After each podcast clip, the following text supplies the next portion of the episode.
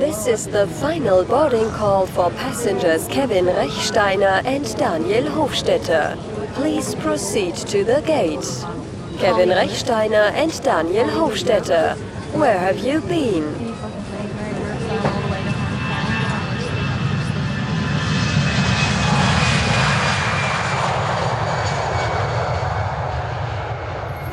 Es ist Sommer. Wir haben, weil, weil unser Format so erfolgreich ist, machen wir jetzt auch Summer Edition. So wie der Samstagjass im Sommer und, und so all die Sendungen, die dann amigs vorausgehen. Aber meistens sind ja das dann so ein bisschen Lückenbüsser. Ja, das sind wir nicht. Wo, wo man nicht so recht weiss, was machen. Und dann tut man ein bisschen B, C-Promis dazu holen. Ja, uns. Aber wir sind ja Gastgeber, wir sind ja das O. Stimmt. Also wir sind, wir sind Hosts vom erfolgreichsten kaffeebezogenen Podcast. Von der Schweiz. Genau. Ähm, oh, mit dem haben wir jetzt sicher unsere Freunde aus Basel beleidigt. Oh ja, die haben auch einen, das stimmt. Wo mehr Kaffee bezogen ist.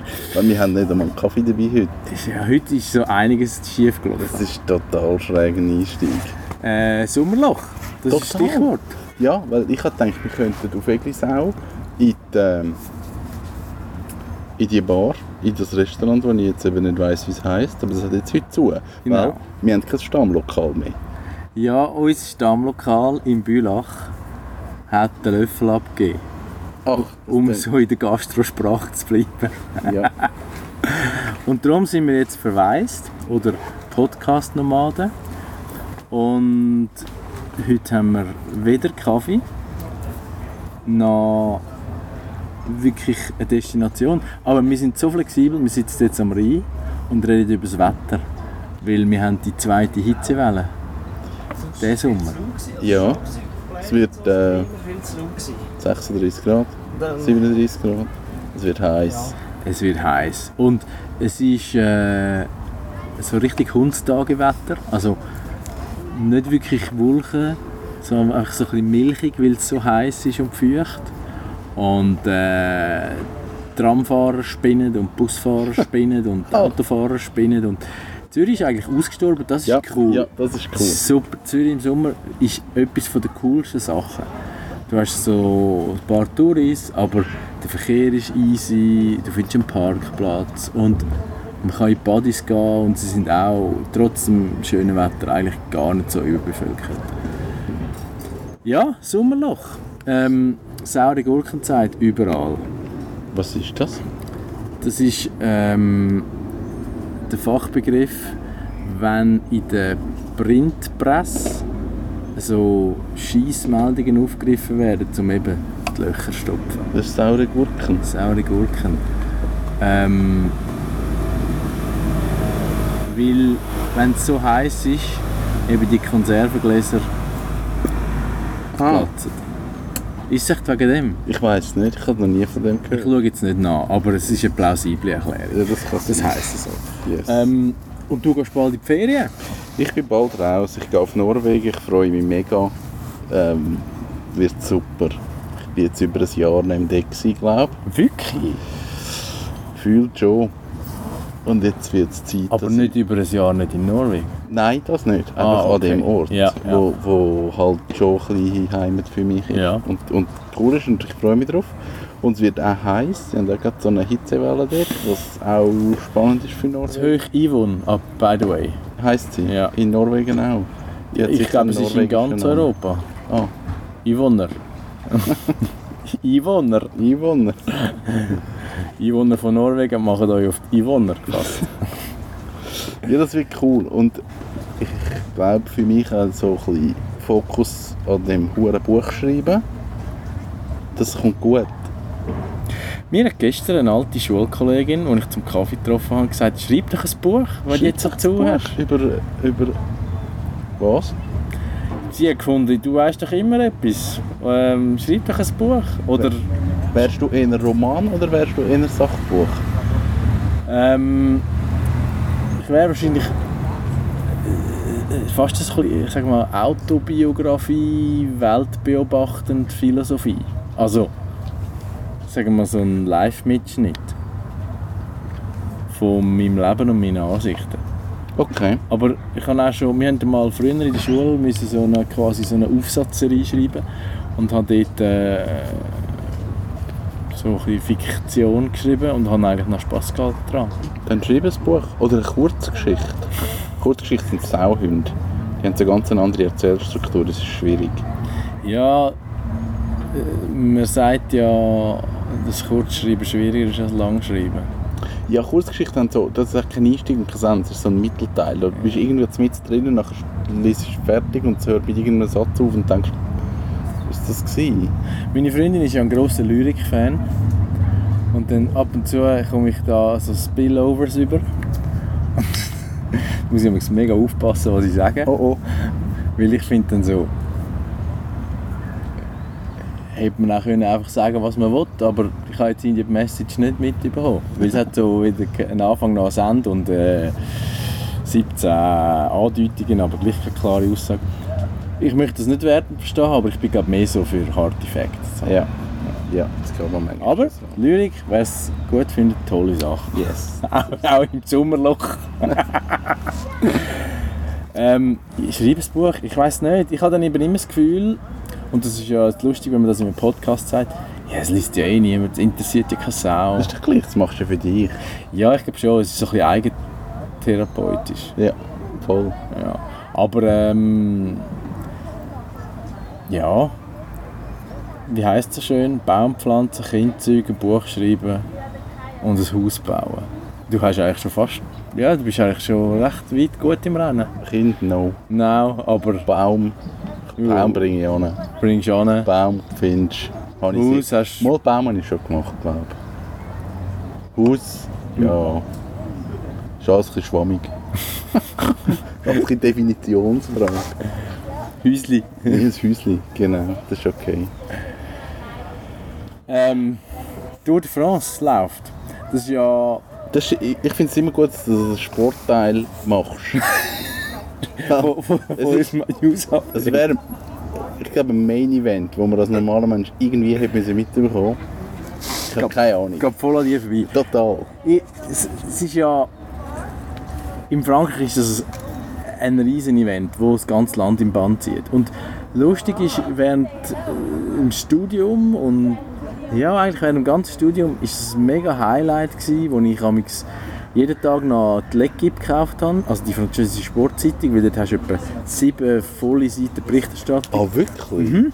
Es ist ein, ein riesiges Ding, weil Tour de France wird ja im Prinzip von, einer Veransta äh, von der Veranstalter von der Tour de France, der ASO, das ist eigentlich aus einem Verlag hervorgegangen.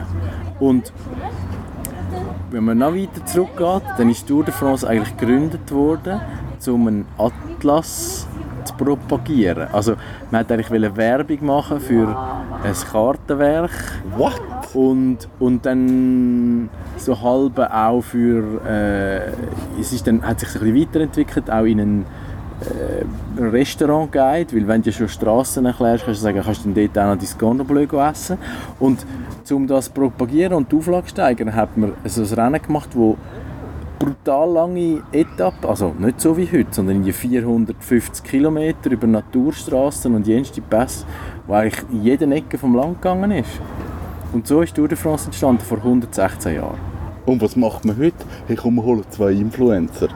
Das ist scheiße. Machen das Rennen. Ja, machen das Rennen. Machen so etwas. Ja, Das go to the extreme. Das ist cool. Genau. Und, und auf jeden Fall, es hat ja, der ganze Radsport hat einen mega Tumblr erlebt, wegen dieser ewigen Doping-Diskussion.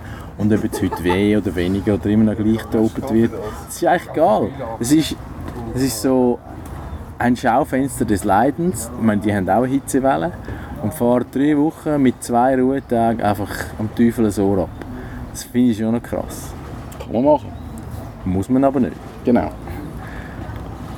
Aber ist irgendwie die Zeit die Massen in den Bann und mobilisiert auch jenes Leute, die dann mit ihrem Camper an die Strecke gehen und einfach den ganzen Tag Bier trinken und dann in 10 Minuten fahrt das Genau, vorbei. Und es ist wollte lustig sagen. Es ist, aber es ist Happening. Es Vor allem. Dänen und Norweger sind brutal legendäre Fans, also was Bierkonsum und Fanvolumen angeht. Gratis, nein nicht gratis, aber günstig Alkohol. Ja. Und äh, da, da läuft immer etwas. Das ist lustig. Wann, wann, ist das, wann hat denn das angefangen? Ähm, am 6. Juli. Und es läuft noch drei Wochen? Ja, also der Sonntag, am 28. Juli, ist Ende Gelände. Aha, okay. Yes. Crazy. Ähm, und ja, ist natürlich schon ein bisschen ein Sommerlochfiller, wenn du so willst. Also für die Medien, die haben etwas zu berichten. Und ja. Berichten wir nicht immer über den Brexit, sondern über die Tour de France. Aber wir sind nicht politisch da, darum Nein, lassen wir das Thema jetzt. Genau. Aber es ist so, ist noch lustig. Wenn man so Zeit hat wie ich jetzt momentan, dann ähm, lernt man entweder, wie man sich richtig bewirbt. Das ist eine mega wertvolle Lektion. Oder man vertieft sich in die Tour de France. Das kann man machen. Ich bin heute bei der gewesen und das dürfen ihr jetzt im Podcast erfahren. Ich weiß nicht, ob ihr das offiziell darf wissen. Aber ein Fahrer hat in Imola das Auto in Kies gesetzt. Es hat den Vorderachse abgerissen und, und die Federn vertrockt. Und die Federn sind eigentlich ein, ziemlich fest starr als Chassis montiert. Mhm. Das heisst, dort, das hat es verdreht. Vom Widerstand. Also Ja, quasi mit Vollgas von der auf einen Ma- höheren genau. Widerstand. Ja. Genau, dann hat es alles. Es ist nicht gerissen oder so, sondern einfach abgekantet. Das sieht nicht so schön aus. Und jetzt kann man entweder sagen, man flickt das Chassis, dann muss man irgendwie zu einem Karosseriespengler und dann muss aber, weil das auf der Federung ist, dann, dann muss brutal Gra- stimmen. Muss uh, stimmen. Oder man sagt, wir ersetzen das komplette Chassis. Und jetzt kommt das Verreckte. Was kostet so ein Chassis? Komplett fertig, lackiert mit allen Teilen. Also für den Laien, das Chassis ist im Prinzip die tragende. Struktur. Das ist die ganze, Mit Karosserie. genau. Jawohl. Das ist der ganze Unterboden. Dass es nach einem Auto aussieht. Es sieht eigentlich, wenn man das anschaut, schon ziemlich nach einem fertigen Auto, wo noch Rädchen fehlen und Lichter. Genau. Aber sonst ist es Aber den Motor teure- würde man nehmen. Genau. Und die Elektronik würde man Ja. nehmen. Und das Innenleben würde man nehmen. Ja. Also ein Chassis, Für den Porsche GT3. Also das ist mit ein bisschen Lichtbau und nicht einfach Ja. nur so Blecheln. Ja. Und ja, lass mich raten. Das, also das ganze Auto, können wir glaub, sagen, kostet etwa eine Viertelmillion. Ein bisschen mehr, aber 4 Okay. Millionen bist du dabei. Also gut. Ähm, dann kostet das Chassis, ja, ich hätte jetzt gesagt, 65 Mil. 28'000 Euro inklusive Mehrwertsteuer. Lackiert. Fertig Das ist lackiert. günstig. Voll! Also, ja, es ist Also- teurer als mein Auto, aber, ja, natürlich, aber im Verhältnis. im Verhältnis. Das ist, dann rührst du locker das schnell fort Ja. und ersetzt es. Das hat mich eigentlich mega erstaunt. Und dann habe ich mit dem Techniker geredet, der jetzt leider muss das ganze Auto auseinandernehmen. und er hat gesagt, ähm, eine Woche Arbeit. ja, mit Motor ausbauen, komplette Elektronik, alle Lichter raus, ins andere Auto einbauen und fix fertig, bringen es in einer Woche an. Habe ich gefunden, ist noch krass. ist, ist, ist sportlich. Ja, Darum heisst es ja auch Sportdeck. ja. Aber eine Woche Arbeit, also es ist dann nicht ein Mech. das ist ein Mech. Ah, okay. Er gesagt, etwa 50 Stunden. Dann- 50 Stunden Mech ist aber auch Und- noch mal 15'000 Franken. Ja, das ist so. Ja. Aber mich hat eigentlich erstaunt, dass du in 50 Stunden kannst so ein Auto komplett Ja. zerlegen und wieder zusammensetzen. Was man nicht hat bei diesen, bei diesen Sportautos, und das ist eigentlich schön, ist ja die Innenverkleidung und Teppich Ja, und ja, das ganze. Zeug. Es ist ja alles Das ist halt ein. Stundenfriedhof. oder? Genau, und Kabel sind einfach mit Kabelbinder Ja. gemacht. Also es ist nicht schön, aber Leicht. genau und zweckmäßig. Aber hat mich gleich erstaunt, dass irgendwie äh, für so viel Geld das kannst machen. Und lustig ist auch, jedes Chassis hat ja eine Nummer. Mhm. Wenn du jetzt so einen, ich sage jetzt einen Totalschaden hast, dann musst du wirklich die Nummern rausflexen, die physikalisch den Porsche schicken, dass die die Nummern haben. Aha, also Dann machen sie Fälschungen und Dann so machen hast du ein neues Chassis mit den gleichen Nummern. Nein. schicken dir das Chassis und du musst das alte Chassis musst zurückgeben. Das geht zurück in Porsche. Aber der Rücktransport zahlt Porsche. Nein, natürlich nicht. Was ist denn das für eine Regel? Porsche. Okay. Also das habe ich noch spannend Exclusive. gefunden. Ja, und, und die Chassisnummer bleibt, was sonst bei einem Auto eigentlich nicht die Regel ist. Gut, das, also ich sage mal so bei niedrigen Serien und so hochspezialisiert, äh, da wirst du ja wahrscheinlich eh keine Stückzahlen haben. Das wären 200 im Ja, Jahr sein das oder so, so. oder? Ja. Also m- max. Ja. ja. Spannend. Ja, habe ich auch gefunden. Ich bin auch wieder ein bisschen am Liebäugeln mit äh, Material. Porsche. Nein, nein. Äh, andere, äh, andere Anzahl Rädchen und andere Marken. Ähm, zwei verkaufen und dafür eins neues. Das ist so der Porsche hat sicher mal Velo gemacht. Ein Porsche Design. Porsche Design hat Velo gehabt, die haben es nie selber gebaut, sie haben es einfach noch gepatcht. Ja. Äh, es sind ein Scheissdreck. Oh. Ja, ja. Also, ich habe einen ehemaligen Arbeitskollegen, der hat für Porsche Design geschafft und äh, hat mir dann mal so gezeigt, was, was so Einkauf und Verkauf war von diesen verschiedenen Teilen. Also weißt du, so Edelkugelschreiber und so. Das ist krass, das wolltest du nicht wissen, das ist Ja. unanständig. Ja. Kann ich mir noch vorstellen. Aber ähm, ja, also man kauft eine Marke und einen Lifestyle und Yes. das, ja. Welches willst du dann nicht mehr? Oder, oder was? In welche Richtung? Ich verkaufe zwei Strassenvelos und kaufe eins neues, weil ich bin eigentlich kein Sammler. Ich bin Fahrer und es hat sich jetzt eigentlich so ergeben, dass ich jetzt gleichzeitig zwei Rennvelos habe, also eben Strassenvelos. Also Straßenvelos sind ganz dünne Pneu Genau. für einen Laien wie mich. Ja genau. Und äh, aerodynamisch optimiert, Ja. das kannst schnell und weit fahren Und und zwei Kilo schwer. Ja, ein bisschen mehr, aber nicht mehr so viel mehr. Also das leichteste, was ich habe, ist 5,9. Okay. Ähm, Im Profi-Radsport muss es mindestens 6,8 sein. Weil, ja, es, es, die Regel stammt aus einer Zeit, wo man noch nicht so viel Kohlenfaser oder grundsätzlich äh, Faserverbundstofferfahrung hat, äh, wo man einen Alu- oder Stahlrahmen gefahren ist. Und dann haben die äh, angefangen, so leichte Velo zu bauen, dass es gefährlich geworden ist. also Ah, mit so einer okay. dünnen Wandstärke. Yes. Dann hat der Weltverband gesagt, hey, fertig. Tschüss zusammen. Ähm, sonst kratzen wir euch dann irgendwo am Boden von der Schlucht ab, vom Stein. Jetzt müsste es schon längstens revidiert werden, aber da der Weltradsportverband etwas von der most conservative äh, Organisation ist in dieser Welt, kannst du vergessen. Okay.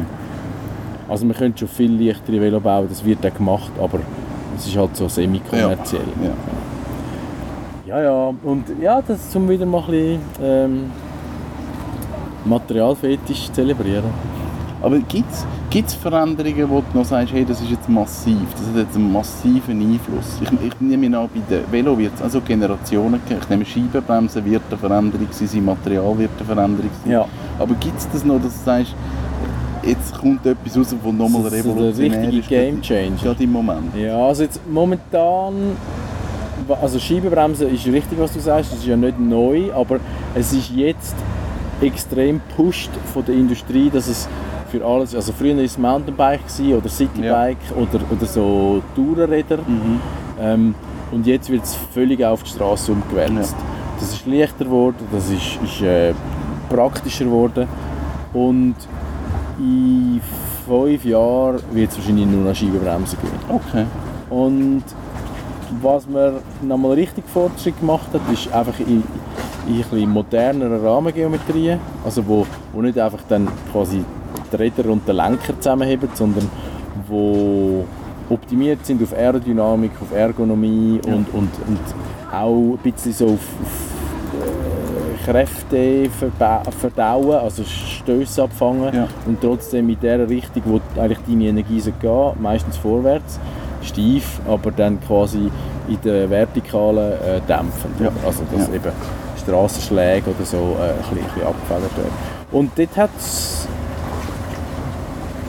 laufende Entwicklungen gegeben, die jetzt nicht so Quantensprünge sind, ähm, aber wenn du alles zusammennimmst, dann ist dann halt das Velo wie das, wo ich jetzt, äh, eins von denen, die ich verkaufe, wo jetzt auch nur vierjährig ist, äh, ist dann halt ein Stück schlechter, als wenn du das Neues kaufst. Okay. Also es sind so, die Summe aller Teile macht es dann eben Ja. aus. Aber es ist jetzt nicht so wie eben damals, wo man können sagen, jetzt mit Carbon wird alles besser Ja. und leichter. Und, ähm, ich glaube, dort äh, braucht es noch ein paar Jahre. Und ich weiß nicht, was dann der nächste Schritt wird sein. Aber man ist auch empfänglich auf Marketing äh, und, und irgendwann hat man dann das Velo gesehen, das immer unter einem ist, wenn man es Ja. schon so lange gefahren ist. Ja. Darum willst du einfach mal etwas Frisches. Das ist lustig, ich habe das nicht mehr. Ich habe das in der Fotografie ich das nicht mehr. Ich habe, ich habe wirklich mit Canon angefangen vor 10 Jahren und dann fangst du an fotografieren. Dann hast du immer das Gefühl, du musst so das Neueste haben und, und nochmal andere Objektive und, und, und nochmal neue Kamera und du wechselst das System. Also dann gehen wieder alle auf Sony und dann ist Sony wieder schlecht, dann gehen wieder alle auf Panasonic Mhm. und so. Und, und ich bin so, ich bin mega markentreu. Ich habe meine Kamera, die kostet viel Geld und es ist für mich, hey, die funktioniert, die ist super und, und das ist gut und ich kann alles mit der machen und, und ich muss gar nicht immer so wieder neues Zeug haben und ich habe auch gar nicht mehr so das Bedürfnis, jetzt irgendwie noch ja, irgendein Hasselblatt, das jetzt 50 Milliarden Pixel hat und so. Ich finde so, ich brauche es gar Ja. nicht und, und das ist irgendwie noch schön, auch gerade mit Canon, so sagen, ich habe irgendwie den Markenbezug und ich kann wirklich sagen, mal, die ist solid, die verheben, die hat gute Objektive und that's it. Ja. Ich kaufe mir alle paar Jahre eine neue Kamera, die faktisch einfach das Nachfolgemodell ist und das ist super. Mhm. Bei mir ist es ein bisschen anders oder beim Velo grundsätzlich, weil wenn du so viel fährst wie ich, dann merkst du, es, es nützt sich schon ab. Also es ist eigentlich krass, Ja, dass es ja. das Produkt, das so viel kostet, eigentlich so innerhalb von jetzt nicht Jahrzehnten, sondern eben Jahre, schon merkst, okay, äh, es schaltet nicht mehr so Ja, fein und auch ja. du kannst nochmal Kette aus, also du musst dann irgendwann nicht wie beim Porsche, sondern da eben überproportional teuer, nämlich für etwa ein Drittel vom Neupreis alles auswechseln, Ja, dass du wieder das Gleiche hast und mehr, dann ja. findest du so, nein, vergiss es. Ja, das willst du wie nicht. Genau. Und, und äh, ja, das, das ist so mein Luxus, weil sonst finde ich genau das Gleiche, was du sagst. Und das ist mitunter ein Grund, warum ich ja zwei verkaufen will. Ich möchte nicht meinen Besitz steigern, sondern ich möchte eher wenig haben, aber dort Sachen, die ich mega cool Ja, finde ja. und wo alle Boxen checken. Mhm. Äh, und, und dann finde ich so, hey, mal, knapp aufgestellt, ich brauche das, was ich besitze und ich habe nicht irgendwelche Sachen, die irgendwie drei Jahre im Kasten sind Ja. und dann nimmst du es wieder mal vor. Und dafür äh, aber bewusster Konsum. Ja, das finde ich okay. Ich habe äh, jetzt in der Zeit, wo ich auch ein auf dem Stellenmarkt und grundsätzlich so mit, mich mit verschiedenen Firmen befasse, recht viel gelesen, Interviews gelesen, äh, Keynotes, Podcasts, also wirklich von, von, aus eigener Sicht, aber auch quasi von Dritten berichtet. Und ich bin eigentlich erschreckt ernüchtert, wie,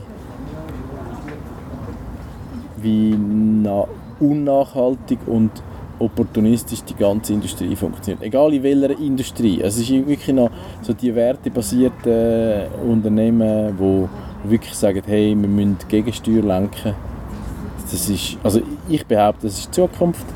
Ich äh, habe auch ein Projekt am Laufen, wo es ein bisschen in diese Richtung gehen könnte. Aber, aber es ist, nein, das, das ist immer noch 1984 Shareholder Value. Nein, nein, nein. Ja.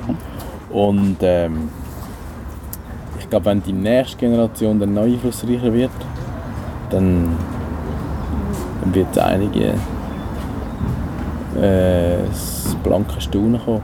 Ja, ich glaube, also was mich vor allem stört und immer mehr stört, ist, dass, dass immer mehr Aufgaben werden, ich sage jetzt mal, am Kunden ausgelagert. Und, und das, das nervt mich. Das sind also Sachen, die irgendwie so auch bei einer Bank, es wird alles am Kunden abgegeben, aber die Bank verdient immer noch eigentlich, sie verdienen noch mehr Geld Genau. das. Ja. Die Dienstleistung wird immer kleiner und der Kunde muss schauen. Ja. Und es geht so ein bisschen das Gleiche, es wird dann die ganze Verantwortung wird am Kunden geben. Das nervt mich. Ja. Röhrli. Wieso sagt man nicht einfach, man darf kein Röhrli mehr produzieren? Fertig. Ja. Diskussion erledigt. Es ist alles gut. Genau. Es, es gibt einfach kein Röhrli mehr. Punkt. Aber nein, der Endkunde muss schauen, dass er rückt, Genau. dass er kein Röhrli nimmt, dass er kein Plastiksäck nimmt. Es gibt kein Plastiksäck mehr. Fertig. Die Firmen und also der Handel in Globo, die tun ihre Verantwortung oder ihren möglichen Einfluss total ignorieren. Ja. Und, und das finde ich mega schwach. Aber, aber eben, Opportunismus, ähm, ja, der Kunde will es ja, für Ja. sie funktioniert es, aber, aber wirklich so, weißt Vordenker und ein gewisser mobilisierender Pioniergeist fehlt völlig. Ja. Gleichzeitig Ja. gibt es dann aber, also jetzt müssen wir auch gleich einen Namen nennen, Migro, wo irgendwie über Jahre Sachen zusammengekauft hat, wegen ihrem peinlichen Schwanzvergleich mit dem Coop. Weil sie einfach so, äh, wer ist jetzt grösser Ja. und wer kann jetzt zuerst über Grenzen aus noch ein bisschen äh, Marktanteil gewinnen. Und jetzt ist es völlig auf die Schnur gefallen. Jetzt Ja. stoßen sie alles wieder ab. Ja. Äh, wenn sie die Migros-Bank nicht hätten, dann wären sie noch defizitär. Und irgendwie eine, eine gesunde Kernkompetenz ist völlig verloren. Ja. Das finde ich noch erschreckend. Aber genauso die.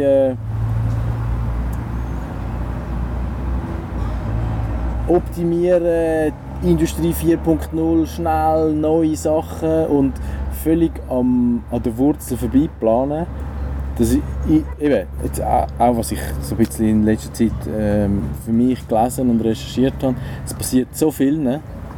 weil einfach so aus einem blinden Aktivismus und, und Optimiersucht, wo es aber entweder die eigenen Mitarbeiter verlieren oder dann die eigenen Kunden vergrellen. Ja. Aber, aber also, es ist irgendwie so wie, wie so die, der Sturm vor der Ruhe vor dem Sturm. Und irgendwann Ja. machen sie es irgend. Also ich, ich, ich, ich habe es so ein bisschen als komische Situation empfunden. Es ist mega schräg. Und ich wollte jetzt ja nicht so ein ähm, Apokalypse-Prediger sein, aber ich glaube, es ist schon viel am tun. Ja. Ja. Und ähm, ich glaube so, etwas, mich, wo mich gestern so äh, in den Sinn kam, ist, wenn, wenn es um Leadership geht oder auch um, um Motivation und weiss nicht was, dann sind, ist mir, wird man nie müde, Sport so als Parallele zu, zu der Arbeitswelt Ja. zu zitieren. Oder?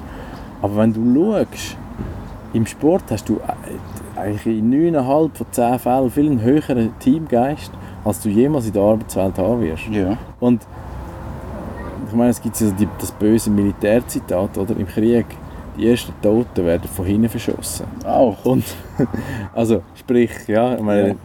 Key Takeaway ist klar, aber in der Industrie ist es sowieso so. Es ist so. Und darum, ich glaube, dass äh, gewisse Leute werden wahrscheinlich äh, nicht so ruhig schlafen. Nein. Ich Aber das- ich glaube, es ist ein wir sind in einem Moment, in wo, wo alles. Wir sind verloren in dem, was wir machen. Ja! Wir optimieren irgendetwas und wissen gar nicht recht, was wir, warum.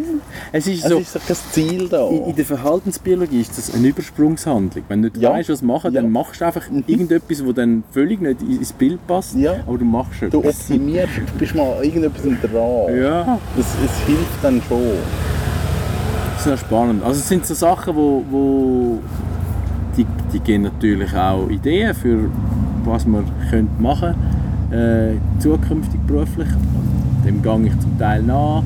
Äh, aber, aber ich finde es zum Teil echt erschreckend, wie wenn du merkst, dass etablierte Firmen nicht mal mit Wasser kochen, sondern einfach eben dann so, oh ja, hm. Ja.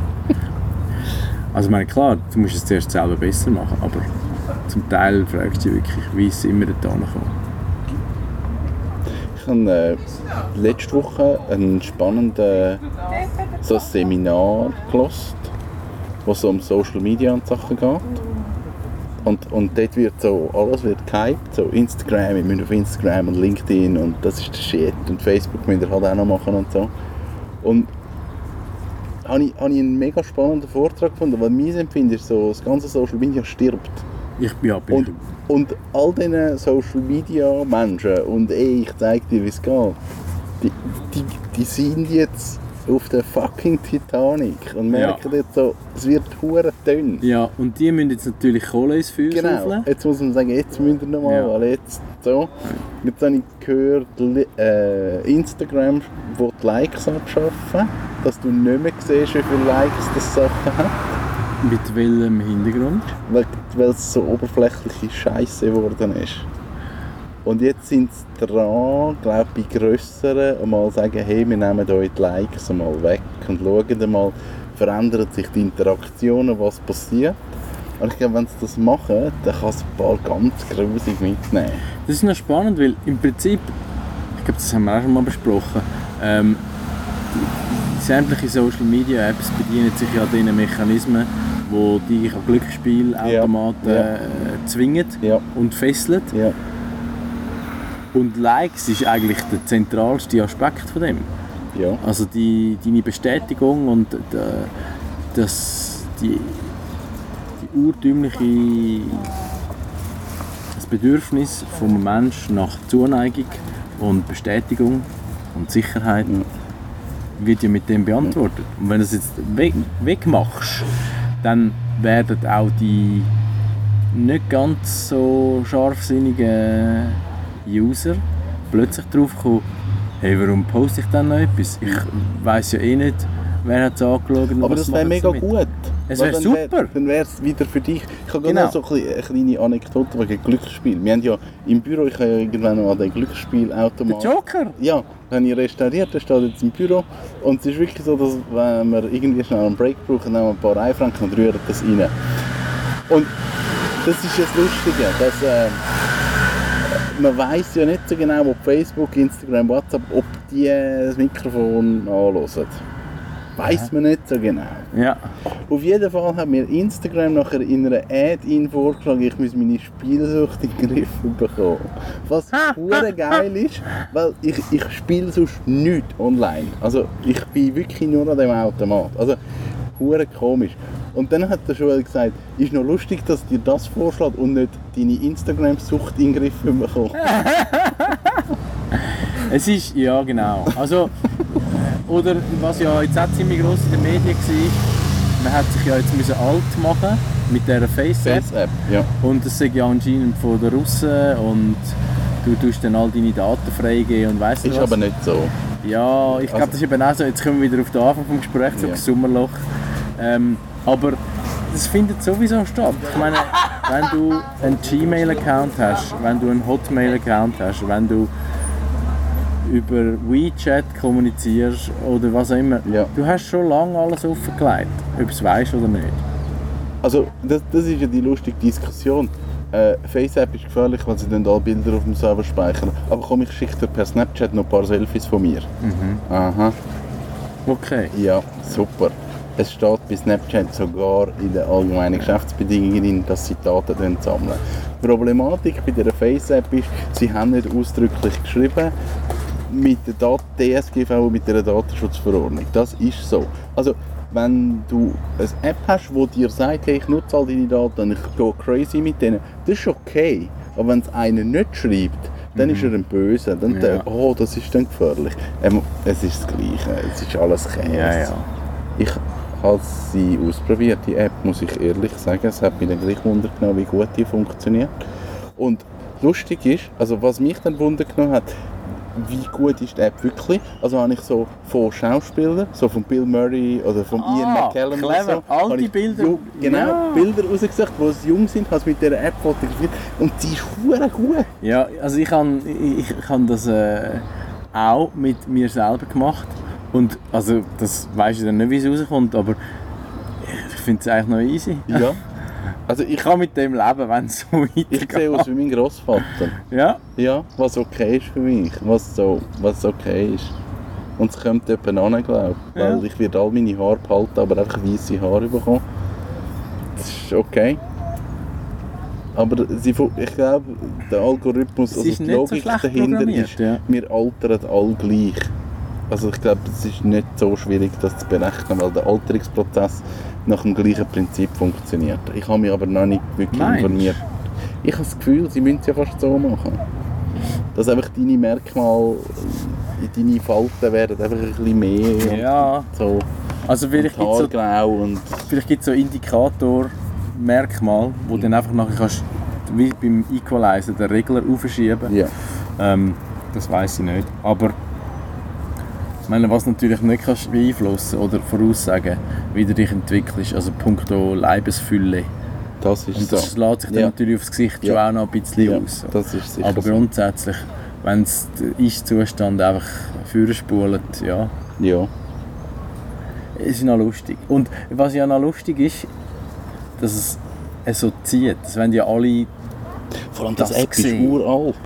Ja, Das gibt es seit irgendwie aber wirklich. zwei oder drei Jahren Und mindestens. wegen irgendeinem Seich wird es dann Ja, gehypt. ja. Ja. Ich bin ähm, aktuell sehr wenig online. Ähm, also auf diesen Suchtkanal. Und es ist echt super. Merkst du mal, wie viel Zeit das hast? Ja, und es, kommt, es wird halt immer schlimmer. Ja. Also Facebook ist eh tot. Das bin ich jetzt Das- wirklich. das ich habe letztens geschaut. Ich bin seit einem Monat nicht mehr auf Facebook. Gewesen. Voller Monat. okay. Und ich. Also, ich, ich habe andere Sachen, die ich anschaue, aber das. Ja. Was ich bei mir merke, so bei meinem privaten Blog, und das finde ich eigentlich eine spannende Entwicklung, dass so, ich tue ja äh, meine Posts und ich immer automatisiert auf Facebook teilen. Ja. Und früher war es wirklich, so, dass, dass Facebook irgendwie äh, fast 60 oder 70 Prozent dann ausgemacht hat. Und jetzt bin ich bei irgendwie 15 Prozent. Und Direktzugriff auf meine Homepage nimmt massiv zu. Also die Leute haben wie gecheckt, sie können direkt auf meine Homepage und sie gehen direkt auf meine Homepage. Das ist für mich auch so ein Zeichen, dass das ganze Social Media halt irgendwann einfach weg ist. Und ja, Wobei ich, also ich habe es vor allem für das genutzt. Das war für mich eigentlich wie ein Informationstrichter gewesen, Ja. und ich habe verschiedene Ströme können dort hineinleiten. Nur die, unter, also die Urheber von welcher Plattform immer wollen das ja nicht. ja, Sie wollen dich eigentlich zumüllen Ja. und missbrauchen, Ja. also vor allem deine Aufmerksamkeit Deine missbrauchen. ja. Und, und das, das ist eigentlich dann so ein bisschen der Schuss hinaus. Und darum, es ist praktisch gewesen, aber könntest den gleichen Effekt auch mit Google Alerts, oder wie hat das geheißen? Google Alerts, Ja. das gibt es immer noch. Könnt, könntest du auch machen. Ja. Ähm, ja. Ja. Ich habe äh, vor zwei, drei Wochen habe ich so einen, Kurs gemacht für Google AdWords und die ganzen Mhm. Google Marketing Geschichten. Und dann ha- habe ich YouTube mal angeschaut. Ich habe jetzt keinen Kunden, der aktiv mit YouTube arbeitet. Aber ich habe gefunden, es ist gleich noch spannend, wie man dort Anzeigen schaltet und so weiter. Und dann hat der YouTube-Experte so mal meinen Kanal angeschaut und so. Und dann hat er gesehen, irgendwie ich habe schon 400 Videos oder 500 Videos und irgendwie nur 400 Follower, wenig Follower, was immer. Und dann hat er mich so gefragt, ja, warum sind das so wenig? Ich gesagt, grundsätzlich interessiert es mich nicht, wie viel das ich habe. Und ich habe nie einen Fokus darauf gelegt. Dann hat er so meinen Kanal angeschaut und gesagt, ja, wenn ich Follower will, dann mache ich auch alles falsch. und, und eben, das habe ich nicht gewusst, wie, das, wie der Algorithmus von YouTube funktioniert. Also mein Hauptproblem ist, ich lade auf YouTube Video an und ich habe es nicht monetarisiert. ja. Genau, das ist schon mal das Problem, weil Google, äh, YouTube straft das ab. Das heißt, sie zeigen es dann schon gar nicht im Stream, es für sie nicht interessant ist, Nicht weil sie wahr. kein Geld damit verdienen. Das ist genau Punkt 1. Punkt 2 ist, ich lade irgendwelche Musik auf, die unter anderem teilweise nicht gehen. Es sind so Remix, aber manchmal gibt es so Mhm. Lizenzprobleme. gibt wieder eine Abstrafung. Also Google, äh, YouTube weiss nicht wie schon, mein Kanal, da wird manchmal so Sachen gemacht, die eins nicht für uns so gut ist. Mhm. Also wenn wir das nochmal abstrafen, also wird es schon wieder nicht angezeigt. Und es ist so mega perfid eigentlich. So, hey, wir haben eine Plattform, kannst einfach deine Videos hochladen, aber wenn du kein Geld willst damit verdienen, zeigen wir es auch nicht an, sorry. Es ist so hure schräg. Ja. Was, was aber eigentlich schön ist, weil du machst es ja auch nicht für Visibilität. Nein, gar nicht, aber es ist für mich so Aber eigentlich noch spannend zu wissen, wie das Prinzip funktioniert. Dass es nicht einfach eine Plattform ist, wo sie sagen, hey, du, du hast die zur Verfügung und wir Mhm. schauen, dass du eigentlich, wenn, wenn jemand aus Bülach ein Video schaut, dann zeigen wir das Video von dir, weil du halt aus Embrach kommst und es macht mega Sinn. Sondern sie sagen ganz klar, hey, du hast es nicht Mhm. monetarisiert, wir haben kein Geld damit, wir zeigen es nicht an. Aber die Quintessenz ist doch, Social Media ist eigentlich verdammt asozial. Ja, total. Und, und ich glaube, das verstehen die jetzt je länger, je mehr. und sagen dann halt auch, hey, aber ich will will da nicht mitmischen. Ja. Oder mich eben so Ja. verschaukeln lassen. Und ja, also, äh, ist ja eigentlich ein Auslaufmodell, wenn du so willst. Ja, und niemand weiß, was angeht. Ja. Finde ich auch noch schön. Eben, das ist wieder das, wir sind ein bisschen verloren. Und es ist immer eine gefährliche Situation, weil Macht- oder Kontrollvakuum führt automatisch zu irgendwelchen äh, Auswüchsen. Revolution. Ja, Anarchie. Die Internetrevolution. Das ist eine spa spannende Prognose für einen Vorferien-Podcast abschließen. In zehn Jahren sagen wir dem, wir haben es immer gesagt. Ja, jetzt müssen wir eine Prognose machen für Bitcoin. Ähm, also eigentlich alle Kryptowährungen. Ja, Bitcoin ist halt der Vorreiter. Er ist Ja. jetzt unter 10'000 Stutz im Moment. Ist aber schon ein paar Mal gewesen, oder? Ja, er ist jetzt wieder abgekackt. Okay. Ich glaube, das ist, äh, ich glaube, das ist ein Auslaufmodell. Ich glaube, also meine Begründung, und völlig alleine, aber ich glaube, dass mitunter wegen dem Misstrauen an, an, an Social Media, wenn wir es jetzt mal so Ja. verallgemeinern, verlieren die grossen Player an Image und Vertrauen. Und das ist grundsätzlich von allen Kunden immer noch bei der klassischen Banken- und Finanzindustrie nicht so schlecht. Auch wenn wir es wissen, wir stopfen euch den Hals voll.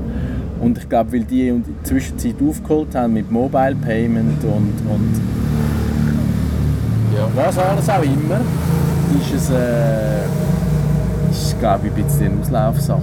Ich weiß es nicht. Ich glaube, es muss in den Kryptowährungen muss irgendeiner kommen und ein gutes Marketingkonzept haben, eine gute Strategie und dann setzt sich das durch. Ich glaube, das ist jetzt so wie PayPal oder so, das kann eine grosse Geschichte werden, sobald man den Leuten klar macht, hey, Kryptowährung kann, kann eine gute Währung sein, weil es keine Zwischenhändler gibt, weil er eigentlich kein Geld verliert, weil es nicht traceable ist.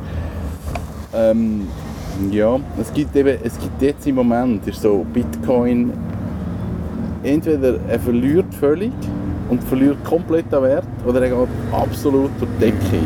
Dass er, dass er einfach stabil auf 10'000 Stutz, also absolut durch Decke heisst dann, entweder ist er dann 500'000 wert oder noch 6 Franken. Ja. Da, das ist der Gap, wo Ja. im Moment Diskussion ist. Und ich finde es eine mega spannende Diskussion, weil in beiden Fällen hat niemand etwas davon. Kryptowährung ist so ist etwas mega Vages und, und es ist mega spannend, was mit den Leuten passiert. Ich glaube momentan, der, der, der Dealbreaker ist noch, dass einfach auch sehr viel Missbrauch betrieben ist schon damit. Yes. und die Immer Leute noch. viel Geld verloren Immer haben, noch. oder? Und, und das wiederum sagt also, ja, aber es ist ja nur Risiko. Also ich und, also ich, ich befasse mich echt zu wenig damit, aber durch alles, was rundherum passiert, bin ich nicht motiviert, mich da mehr damit zu befassen. Mir hat diese Woche eine Firma aus Österreich angerufen, wie auch immer die auf meine Handynummer gekommen sind, die mir Bitcoins verkaufen. Und ich hatte keine Lust gehabt. und dann habe ich gesagt, streiche meine Nummer und dann hat sie gesagt, nein, sie streicht die Nummer nicht, weil ich mich irgendwo angemeldet Dann habe ich gesagt, nein, ich glaube nicht. Und dann habe ich habe ihre Nummer gesperrt. Das ist eben schlecht. Warum? Weil ich habe gedacht, eigentlich hätte ich es durchziehen und dann das Ganze aufnehmen und dann irgendeine Radiosendung daraus machen. Ah, Dann habe ich die Nummer entsperrt und auf die Nummer angerufen und du kannst nicht darauf anrufen. und jetzt ist so, ach, jetzt habe ich sie entsperrt und ich hoffe, dass sie sich jetzt nochmal meldet, dass ich wirklich mal schauen kann, was passiert, was machen die überhaupt? Ja. das ist irgend so ein Betrug, aber es nimmt mich hure Wunder, wie sie das verkaufen. Das ist mir einfach spät in Sinn gekommen. es ist so wie die, äh, die Geschichte, wo der Prinz aus Kenia schreibt. Ja, genau. Ja. Aber eigentlich, du hast jemanden am Telefon und die sagt, du musst Bitcoin, weil du kannst Geld mit dem verdienen. Und dann wäre es mega spannend zu schauen, ah, vielleicht dann das nächste Mal. Wir warten nicht mehr so lange, wir machen einen von Norwegen. Ja, genau. Weil, jetzt müssen wir noch so ein bisschen Asche auf unser Haupt streuen. Ich weiss nicht mehr, wann der letzte war. Ähm, Das ist ewig oh her. mein Gott. Wir, sind, wir entschuldigen uns bei allen, die uns vermisst haben. Ich weiss jetzt nicht, wie viele das sind, aber, aber wir meinen es ehrlich. Oh, es sind, sind immer mehr. Oh, ich muss noch schnell etwas mit dir besprechen, das auch gerade da dazugehört. Am 21. Mai war der letzte. gewesen. Das Ui. vor zwei Monaten. gewesen. Heiter Fahne. Aber wir könnten unser, ich habe eine Idee, wir könnten unser Angebot ein bisschen erweitern für unsere treuen Hörer. Und zwar habe ich mir überlegt, es wäre eigentlich cool, so einen kurierten Newsletter zu machen.